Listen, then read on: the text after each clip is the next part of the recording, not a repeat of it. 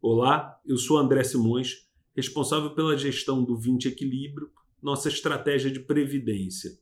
E estou aqui para conversar com vocês sobre o nosso desempenho em janeiro. Nós tivemos uma desvalorização de 0,3% no período.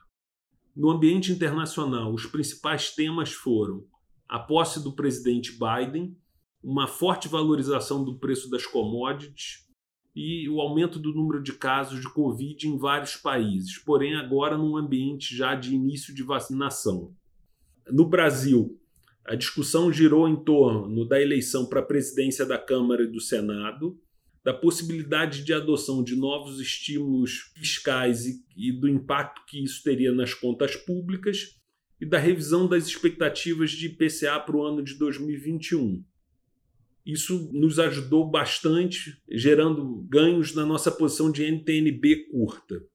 Além disso, nós tivemos ganho com uma posição comprada em S&P e uma posição tomada no juro de 10 anos dos Estados Unidos. Nós estamos atuando de maneira bem tática. Pelo lado negativo, nós tivemos perdas com uma posição comprada em Bolsa Brasil. Muito obrigado pelo tempo de vocês espero revê-los no próximo mês. Até lá!